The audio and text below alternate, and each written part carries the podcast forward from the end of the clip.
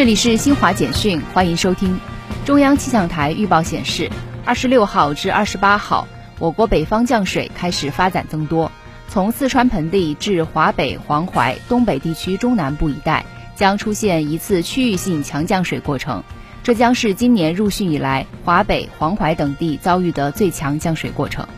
记者从二十六号举行的上海市新冠肺炎疫情防控新闻发布会上了解到。从六月二十九号起，辖区内无中风险地区，且近一周内无社会面疫情的街镇将有序放开餐饮堂食。